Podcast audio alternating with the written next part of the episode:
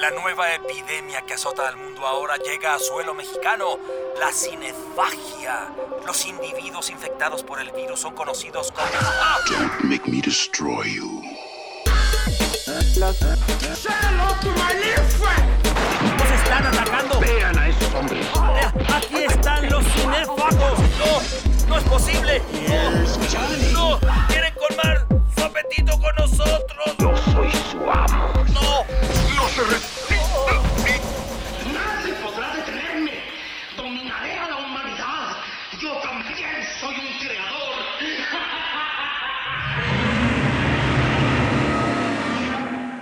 ¿Qué tal? Bienvenidos una vez más, un programa más de Cinefagia, el blog de revista Cinefagia, donde hablamos de distintas cosas, siempre, eh, por supuesto, dirigiéndonos al cine. Y hoy tenemos un programa bien especial porque se trata de cine mexicano. A mí me encanta hablar de cine mexicano, creo que es algo que se debe de hacer muy constantemente, no hablar solamente del cine mexicano de cartelera, sino de la historia de nuestro cine que siempre le ha dado mucho, mucho brillo a toda nuestra cultura nacional. Y para eso estoy acompañado hoy ni más ni menos que de dos doctores, por supuesto, del lado de mi corazón, de corazón, perdón, hasta me pone nervioso el doctor Marcus. Bueno, pues muchas gracias por darme un título que no me corresponde. Este, la verdad es que no. Sí, es sí, sí. puro, Es puro puro choro, puro choro, no. Este, pero bueno, sí, eh, tienes razón, vamos a hablar de eh, cine mexicano, que es algo que nos gusta abordar siempre, que siempre insistimos mucho que el cine mexicano es mucho más rico de lo que se piensa, que da para todo. Y en este caso vamos a hablar de algo que es, eh, ciertamente tiene ejemplos notables, pero que ahí sí no es tan prolífico ni tan, no se ha practicado tanto como en otros países. Exactamente. Vamos a hablar de la nota roja en el cine mexicano. Y para ello tenemos un especialista, doctor, de verdad doctor, un maestro y doctorado eh, en estudios de la ciudad, de hecho. Algo muy interesante que tiene una beta muy rica eh, en cuanto a estudios también de cine es Ricardo Ham. Bienvenido, Ricardo, un gran amigo de Cinefagia también. Hola, ¿qué tal? Gracias por invitarme, Marco, José Luis, es un honor. Es un honor para nosotros, Ham, sobre todo porque ha habido poca gente en México que se ha dedicado a hacer una crónica de la nota roja seria, eh, lejos del amarillismo. También se vale hacer amarillismo, se vale hablar en, en sorna de lo que sucede con la nota roja mexicana, que ya en sí misma es surrealista, pero también es meritorio hacer un estudio serio de la nota roja mexicana y sobre todo vincularla a el cine mexicano. Bien comentaba Marco, no hay muchas eh, películas, no hay mucha oferta de nota roja mexicana, pero lo que hay es maravilloso, Ham. Sí, yo creo que es como de los grandes pendientes del cine mexicano, que bueno, evidentemente tiene muchos por la cuestión de los presupuestos, ¿no? de, de- de la facilidad o accesibilidad para poder filmar en el país. Y creo que la nota roja está como muy abandonada en ese sentido, porque creo que además es una fuente de historias muy interesante. Claro. ¿no? Que puede darte una beta larguísima de, incluso de, de personajes muy eh, significativos dentro de la misma, no nada más de la misma crónica policíaca, sino de la, del imaginario colectivo, eh, que hay personajes ahí como muy presentes que todo el mundo conoce la historia, pero que no han sido abordados desde las artes en general, no solamente desde el cine, ¿no? sino también desde todas las, las artes o las industrias culturales, como le quieran llamar, han sido pocos los, los atrevidos o quienes se han arriesgado a tomar eh, historias desde, desde la nota roja, desde lo policíaco, desde estas historias eh, pues de personajes psicológicamente muy trastornados y que han realizado ciertas cosas que, que escapan de la, de la normalidad, ¿no? Entonces sí creo que hay como un pendiente muy grande y desafortunadamente, que yo creo que lo platicaremos más adelante, los ejemplos no están abordando como ciertos aspectos, sino que se van nada más a quizás a la historia fácil, a la historia sencilla y no al, al trasfondo social, psicológico que puede haber en este mundo de la nota roja, que sirva el foro para decir que eh, siempre he pensado que si le queremos dar como una seriedad, como mencionas tú, al periodismo de nota roja, hay que dejar de llamarle periodismo de nota roja. Y hay que empezar a llamarle periodismo criminológico. para darle como un, un matiz más alto, ¿no? Como un matiz ya incluso científico y quitarle como esta mala eh, acepción que tiene el término nota roja. Claro, Marco, eh, tú también, bueno, que gustas mucho el cine mexicano y hablando en este caso de Nota Roja, ¿qué nos puedes comentar? ¿Qué le falta al cine mexicano para, para tomarlo en serio? Bien lo dijiste ahorita al inicio, hay otros países donde se hace mucho y México no está a la altura. Sí, bueno, en, en otros países simplemente lo que es este todas estas eh, películas de asesinos seriales, que no solamente son las de Estados Unidos, en Hong Kong está este, The Untold Story, por ejemplo. Por ejemplo. ¿no? Eh, pero en México es que, bueno, nos podemos ir a los antecedentes, ¿no? Que hay uno muy serio, que es eh, las películas de la banda del automóvil gris, que vaya, que incluso se, inc- se incorpora pietaje real de la ejecución de los miembros de la banda, pero pues estamos hablando de cine mudo todavía, ¿no? Ujú. Apenas, este, ni siquiera la etapa del cine sonoro, de la etapa industrial del cine mexicano. Y ya para volver a encontrar otro ejemplo, nos vamos hasta los años 70, ¿no? Entonces es, es un periodo bastante amplio en la historia del cine mexicano que se va más por lo familiar, por lo este, por asuntos de censura también, porque entra lo que es el crimen político, aunque bueno, eso a lo mejor es, es otro tema. Pero, pero sí, nos tenemos que ir como hasta una época de apertura, de, de- de que se quita la censura y se pueden abordar ciertos temas, pero también con un desnivel en calidad, ¿no? Entonces creo que eso es también lo que afecta bastante eh, que el cine mexicano, eh, como dice eh, Ricardo, pueda abordar con mayor seriedad el tema. Nos perdimos un poco en el, o un mucho en el melodrama, en la comedia ranchera, en otro tipo de, situaciones. Pues yo recuerdo, a lo mejor no es nota roja, pero me acuerdo películas como Marihuana el monstruo verde, por ejemplo, de José Bor, como ese tipo de películas que reflexionaban acerca de crimen, vamos, del narcotráfico, dicho con todas sus letras en los años 30. ¿Por qué eh, después del automóvil gris, Ricardo, crees que, que no hubo una beta que se fuera a explorar una nota roja periodística o criminológica, como dices, de mucha tradición en el periodismo mexicano, eso sí hay que decirlo? Bueno, eh, probablemente tenga que ver con, con una serie de políticas de Estado, ¿no? Ok, Porque hay que recordar que eh, México postrevolucionario, años 20, años 30, todavía era la formación de identidad del, del mexicano, ¿no? Una eh, identidad marcada desde el oficialismo.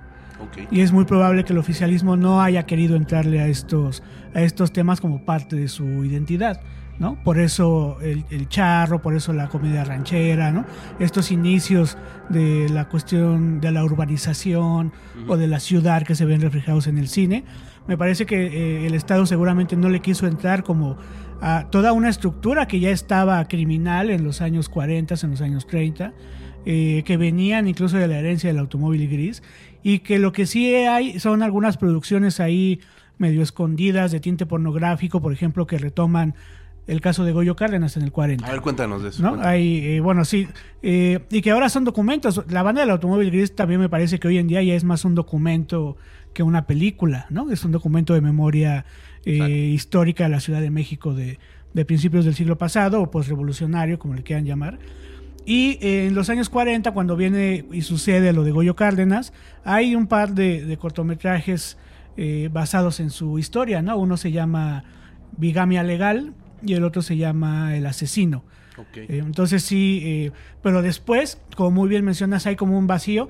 A lo mejor las abandonadas con Armendaris, que también por ahí menciona que resulta que él es integrante de la banda del automóvil gris. ¿no? no recuerdo si dice que es el, el, el cabecilla o si nada más es un, un integrante. cabecilla, sí. Ah, pues entonces sería Higinio Granda, ¿no? Que es el, el- la cabeza de la banda del automóvil gris. Eh, nada más que Granda era cubano, creo. Eh, entonces me parece que, que este hueco es más por una cuestión de, de la formación de la identidad a partir del cine y que al Estado pues no quería eh, evidentemente acercarse a esta parte de la criminalidad nacional. ¿no? Ok, Marcus. Es que si hablamos de nota roja, bueno, de, o de eh, periodismo criminológico en el cine mexicano, eh, a fuerza vamos a tener que hablar de censura, porque eh, entre más impacto tenía un medio, recordemos que el gobierno lo, vigilaba más, ¿no? Este, había cosas que se ponían de ser un suplemento cultural, sabíamos que eh, lleva a poca gente en realidad, que en el cine, no digamos en la televisión, serán cosas este, que no se podían mencionar. Yo por eso mencionaba ahorita esto de los años 70, ¿no? Que eh, es esa década con que, bueno, mencionaba ahorita este, el caso de Goyo Cárdenas y que está por ahí una película de José Estrada, que si no la retoma exactamente, pues es, este, es, se inspira o está bastante cercana al caso, ¿no? Que es el profeta Mimi.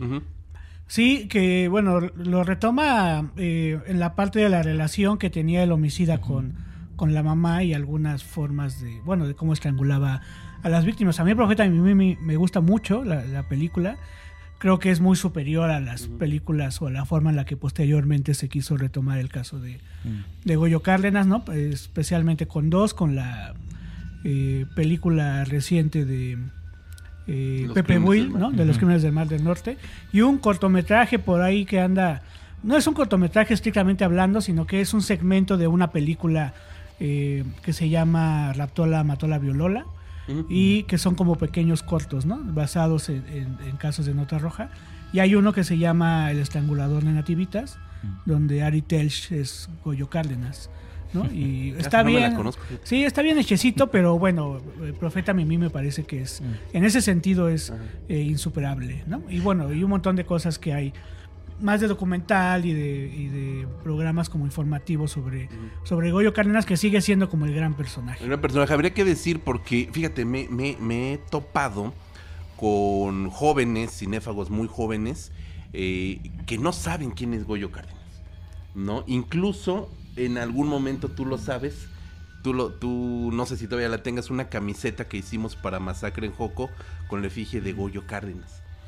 Y nadie conocía al personaje y era gente que suponemos es aficionada a los asesinos seriales, es aficionada al cine de terror y que saben de pe a pa desde Ted Bundy, así por orden alfabético hasta el que quieras, no hasta el Zodiac, no con Z. Y desconocen Goyo Cárdenas. Dinos en, rápidamente la importancia de este personaje. Bueno, hace unos días fui, bueno, unas semanas más bien fui al Archivo General de la Nación y ni siquiera las personas del Archivo General de la Nación saben quién es Goyo Cárdenas, ¿no? Imagínate. O sea, de ese tamaño está. Eh, no sé si a lo mejor es una cuestión como muy friki que nosotros sepamos quién es. Generacional. Goyo- generacional, puede ser. Eh, bueno, para no hacerlo más extenso, Goyo Cárdenas es un asesino en serie mexicano de los años 40, eh, que para su tiempo fue un, pues un cometa Halley, digamos, ¿no? De sus tiempos, porque, eh, bueno, asesinó a cuatro mujeres. eh, la última de ellas fue su, su, bueno, él tenía como cierto aprecio sentimental para con, para con ella. Y las tres primeras fueron prostitutas, pero es muy interesante porque eran prostitutas de 14, 16 años. Algo que hoy, 70 años después, seguimos, seguimos cuestionando esta parte de la trata de blancas, ¿no? de la prostitución infantil. Y lo tenemos en la Ciudad de México desde los años 40. Y desde ¿no? antes, muy seguro. Bueno, sí, pero digamos que registrado desde los años 40. Y este mm, y entonces bueno, asesina a las, a las cuatro mujeres, las entierra en su en su jardín en la eh, en, la casa marcada con el número 20, creo que de la calle de Mar del Norte en, en el barrio de Tacuba. Una casa que todavía existe, que todavía está la construcción eh, en pie y que pasas por ahí parece que se detuviera el tiempo. Eh, y bueno, después él es ingresado a la Castañeda. Bueno, primero se finge loco. Eh, como se estaba fingiendo loco, pues lo llevan a la Castañeda, donde está nada más dos años, porque pues salía y entraba, ¿no? Se iba de vacaciones a Oaxaca y regresaba. Entonces, en una de sus salidas a vacaciones, lo ve la gente de la policía secreta, que en ese entonces funcionaba bastante bien, y lo regresan a, a Lecumberri, donde ya pasa 30, 32 años, siendo la persona que más años vive en Lecumberri. Y que yo siempre resalto esta parte porque sobrevivir a la Castañeda y sobrevivir a Lecumberri ya es por sí solo un- una hazaña, ¿no? Y después, bueno, resulta que estudia eh, leyes en, en Lecumberri, lo estudia por, eh, por correspondencia, y cuando sale se incorpora a la Universidad Nacional, donde hace su examen, su examen profesional, y eh, se titula como abogado. Él mismo lleva, él y Salvador Salmerón llevan su caso para poder salir de, de Lecumberri, pide- le piden un indulto a Echeverría, y bueno, cuando lo indultan lo llevan a la Cámara de Diputados, donde la evidente mayoría priista de la época pues lo ovaciona de pie, ¿no? Eh, ya después dicen que no, que pensaban que, que era Quiroz Cuarón, pero bueno, Quiroz Cuarón ni siquiera estaba en, en México en ese momento y bueno, eso se dice que le costó a Moya Palencia la candidatura a la presidencia, Ajá, bueno, ¿no? De ese, de ese tamaño. Sí, Marco, perdón, es que me emocioné. Adelante. Pero bueno, eh, pasando pues al caso de Casals, de las Puquianchis, eh, bueno, el Apando que no es un caso real, pero hasta se habla justamente de Cumberry y este Canoa. ¿Qué nos puedes decir? ¿Qué tan eh, fieles son, digamos, esas películas a lo, a lo realmente sucedido? Bueno, eh, el Apando, por ejemplo, ¿no? De, de- de José Revueltas, del tiempo que estuvo ahí en, en Lecumberri, que tampoco fue tanto tiempo el que estuvo, estuvo en realidad poco tiempo, pero eh, retomando un poco el ejemplo anterior, imagínate hacer una película, y perdón que vuelva a retomar el caso de Goyo Cárdenas, pero en el que eh, hicieras una dramatización de una plática de Goyo Cárdenas con estos cuatro homicidios en los años 40, que cuando llega a Lecumberri, eh, José Ortiz, apodado El Sapo, que había matado a 120 personas, quiere matar a Goyo Cárdenas, ¿no? Y entonces lo quiere apuñalar y pues Goyo Cárdenas se tiene que defender. Entonces imagínate eso filmado todavía en Lecumberri, porque todavía están las celdas. Bueno, eso sería, este, desde el punto de vista de la historia y hasta de la cinematografía, sería como interesantísimo. Sería épico. ¿no? Sería épico, claro. Sí. Obvio, tienes que meterte a investigar, porque, pero están todas las crónicas de Goyo Cárdenas de lo que vivió en, en Lecumberri, y como bien dicen ustedes, desafortunadamente esa es la parte que no se ha mostrado, cómo era conseguir una pieza de pan en Lecumberri, ¿no? Que se la tenía que quitar a las ratas, o no sé, pan duro que lo tenía que humedecer en, en agua para que se lo pudieran comer. Toda esta historia de Lecumberri no está, más o menos se asoma un poco en, en el Apando.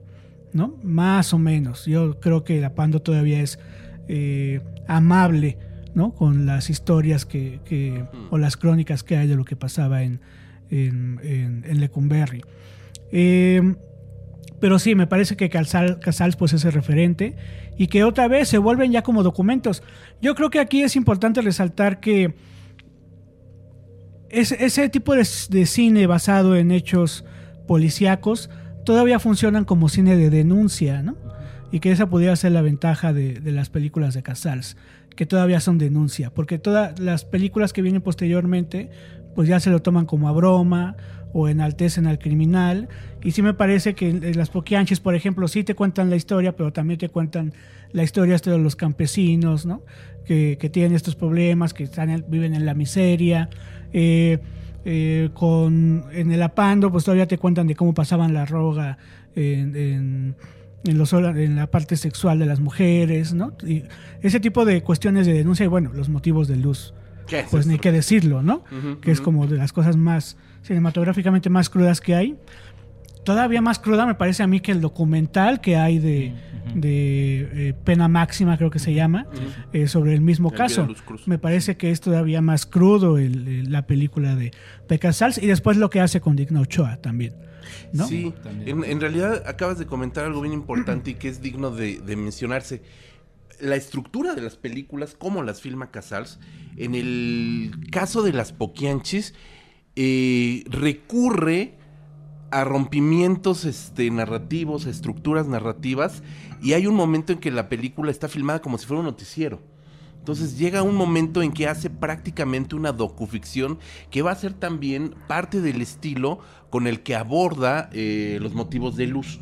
De allí y también, por supuesto, en, en, eh, en- en- ¿cómo se llama? En Canoa tenemos un personaje narrador que es Salvador Sánchez, que va justo eso, valga la, la redundancia, narrando. Entonces creo que también la, la- la estructura narrativa que toma Casals de verlo desde afuera y mostrarlo como una disección social, es lo que hace estas películas mucho más interesantes, incluso, perdón, que, que, que el profeta Mimi, que sí, Sí, claro. está estructurada a partir de un melodrama clásico, ¿no? Sí.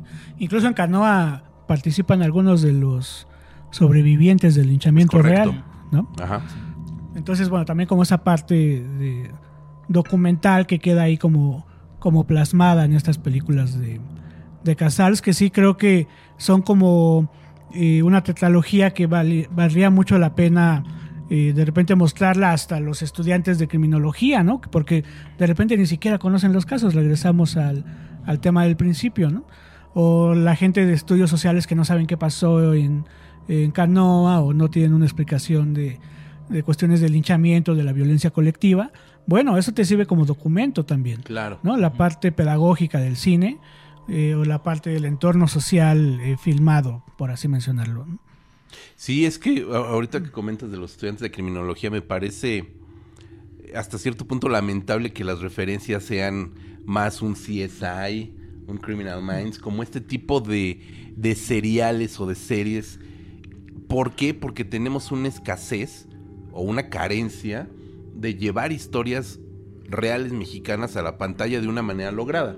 Yo creo que el, el boom que hubo de esas, de este tipo de series, empezando por CSI, ¿no? Fue lo que llevó a muchos de ellos a estudiar criminología y que ahora se han decepcionado de lo que con- sí es la verdad Sí, de- sí, con sí, lo que se han topado no Eh, tanto en un campo laboral como en el campo académico.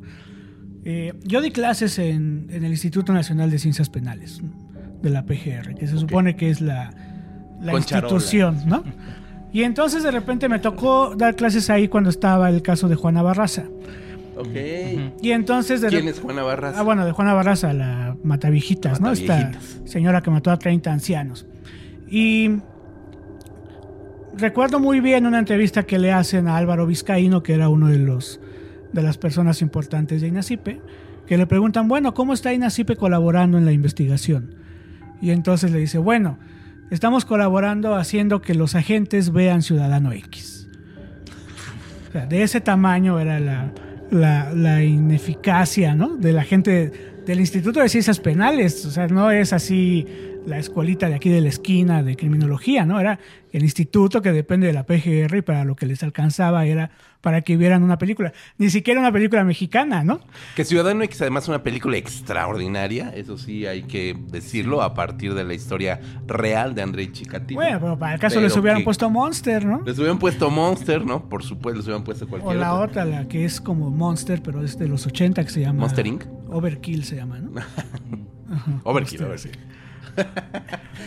Bueno, Oh, bueno, entonces, este, sí, creo que ahora, que ahora ya están como muy decepcionados porque, bueno, tampoco Sí, claro. pueden ahí tener, obtener un, un vello del, del dedo y con eso ya saber quién mató a 20 personas, ¿no? Claro, pues ya la realidad mexicana es diferente.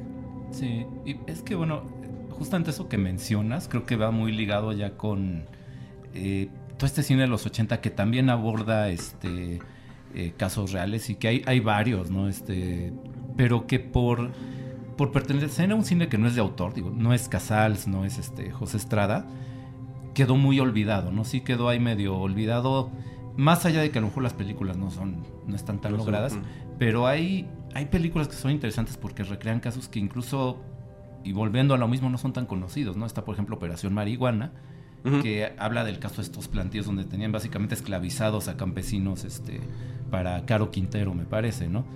Que ahí, bueno, ya están, entra también casos de narco, pero más, eh, más pertinente creo que es el caso de Masacre en el Río Tula, ¿no? Sí, claro. que es este es una película también muy cruda, pero que también enfrentó mucha censura. Sí, bueno, pues enfrentarte a, a Durazo pues no debía de haber sido nada sencillo, ¿no? Es, sí, Masacre en Río Tula, que incluso estuvo enlatada durante muchos años y que de repente apareció en la piratería, ¿no? Sí, sí, sí. Y ya hasta entonces ya la pude. Bueno, por lo menos yo hasta entonces pude verla y sí me di cuenta que era una película así crudísima, eh, muy fuerte, pero bueno, la, la pues la realidad siempre supera la ficción. Y están las películas de que creo que no lo hemos mencionado, las de Ripstein, ¿no? Ah, sí, claro. ¿no? Sí. Bueno, el Castillo de la Pureza, que, que en toda, su, con- toda la construcción, de incluso de, del guion de, eh, de José Emilio Pacheco, ¿no? Entonces se ve toda esta vida en reclusión de esta familia, que también es un caso, Es un caso real. un caso real, eh, con algunas modificaciones, obvio, pero que también es muy fuerte, y el, y el documental que hace de los últimos días en los que funciona Lecumberri. Justamente, precisamente, ¿no? sí. Con este túnel de que hace Cecilia Falcón para poder escapar. Ujú. Ahí, ahí acabas de mencionar Masacre en el Río Tula. Me acuerdo que este.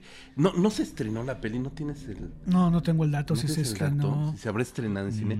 Porque sí fue una película súper boicoteada por el Negro Durazo. Y justo hay un par de películas de sobre el Negro Durazo. Yo conozco, bueno, la de Lo Negro del Lo Negro Negro, del que Negro. viene del libro, y hay otra que se llama nada más Durazo, Sí. donde él es eh, eh, Sergio Bustamante. Sí, que, ¿no? sí, que sí. se supone que combate con guerrilleros y todo eso, ¿no? Y al final de la película se supone que le llaman para ofrecerle la dirección de la policía de la Ciudad de México. Como muy curiosa esa película. Y después un documental que salió, que, que no sé si nada más lo produjo Canal 11 o si en realidad se, se estrenó, que también anda todavía por ahí. Y algunas escenas en donde sale él con... en el charro del misterio, ¿no? Con este hombre asaltabancos. Ah, sí, sí, Que se con me va su este, nombre. mm, La de. este mm, sí, sí. El enemigo público número uno. que Sí. Y Eh, no el más buscado fue la película, ¿no? Le pusieron el Sí. título de exhibición. Le fue cambiaron a buscado. Mexican Gangster Mexican Gangster. Sí, la, sí, la Ajá. película sí, pero antes hubo un corto, ¿no? Como un corto documental.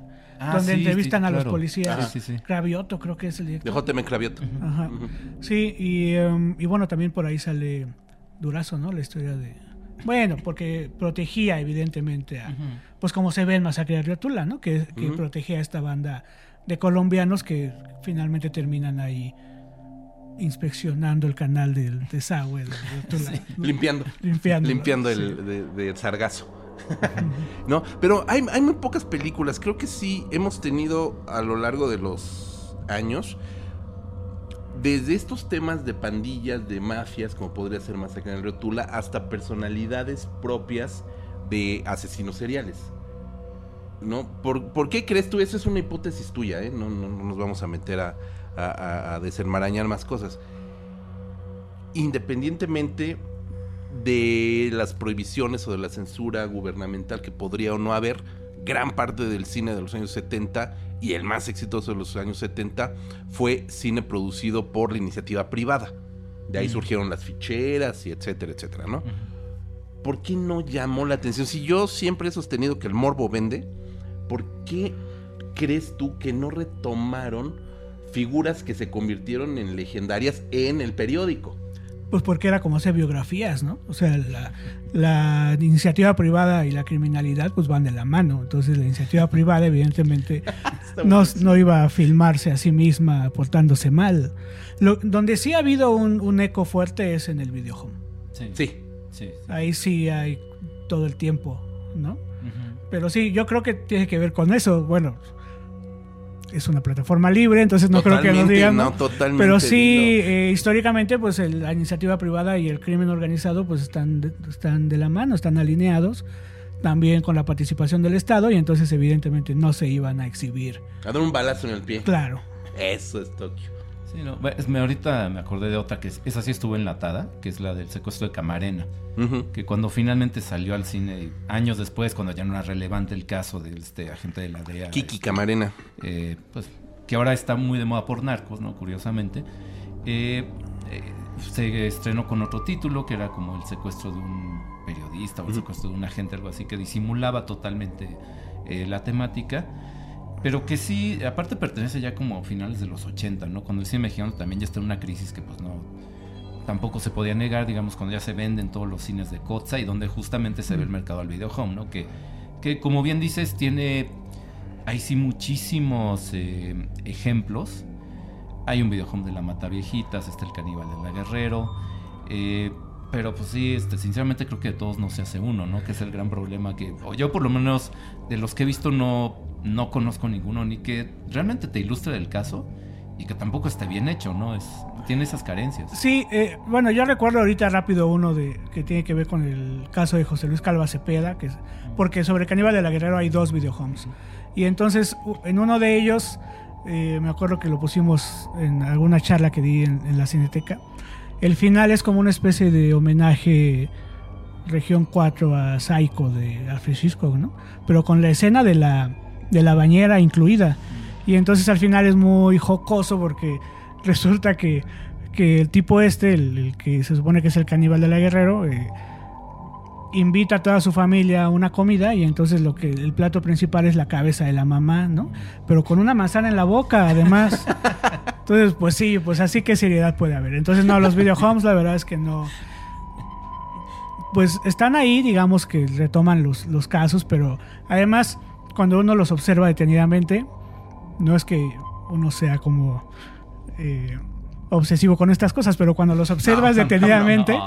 Ham ¿eh? Ham te das cuenta No. que están grabados en la misma casa, ¿no? Entonces nada más cambiaron los muebles, lo pasaron para allá y luego sale ahí el hijo del solitario, que quién sabe qué está haciendo ahí, también sale en la otra película, que no tiene ninguna explicación y bueno, pues ahí está, se ve que todos los hicieron como en ocho días, ¿no?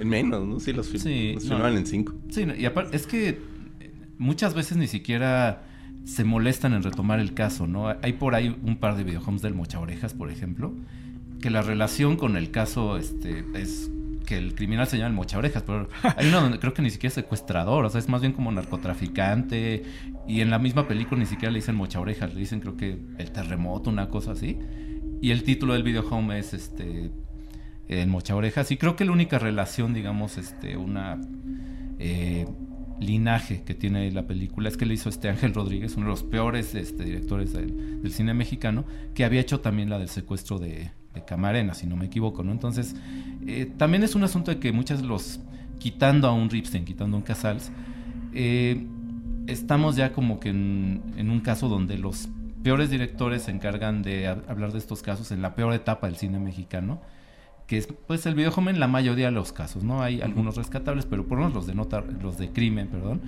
no, no hay ninguno realmente muy destacado. También recuerdo una película que se llama Los narcosatánicos, que es con Ujú. todavía con César Bono y Ah, sí, sí, Entonces sí. no tiene nada que ver con el caso de Constanzo, ¿no? Entonces, oh, decepción. Bueno, también como esperaba uno que César Bono fuera Constanzo, ¿no? También es culpa de uno, pero sí, no, no tiene nada que ver con, con los casos reales, que es lo que les decía hace rato, ¿no? Que son pocos los directores que en realidad toman la beta como social, ¿no? Como de la miseria humana, eh, y otros prefieren irse como a la chacota y de, de, ah, pues qué chistosito, ¿no?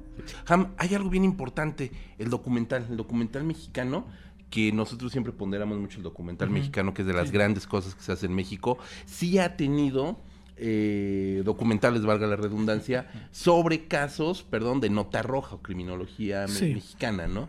¿Te acuerdas de, de algunos de los más este, sobresalientes?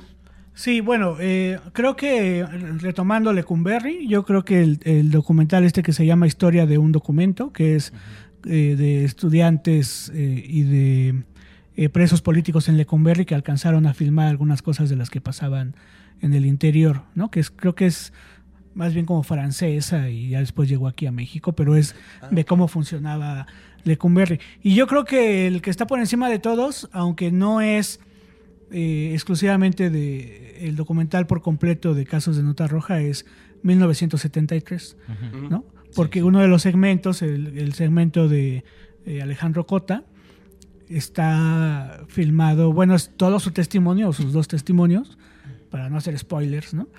Pero con escenas incluso del interior de la casa de, de Alejandro Cota, donde asesina a toda su familia, ¿no? Hace unas semanas fui ahí a la casa de Alejandro Cota y este... Y de, un café. y de verdad parece que está detenida en el tiempo la casa. Pasas por ahí, la, está pintada de la misma forma, ¿no? Eh, y entonces creo que ese segmento supera a muchas de las cosas que he visto yo sobre documentales de, de Nota Roja. eh, y son que como 30 minutos, ¿no? Sí, sí, sí, sí. Pero sí, es interesantísimo. el segmento es como de 30 minutos. hasta para, hasta para largo clases de psicología criminal. También. A mí me gusta mucho Intimidades entre Ah, Shakespeare y. Toru. Sí.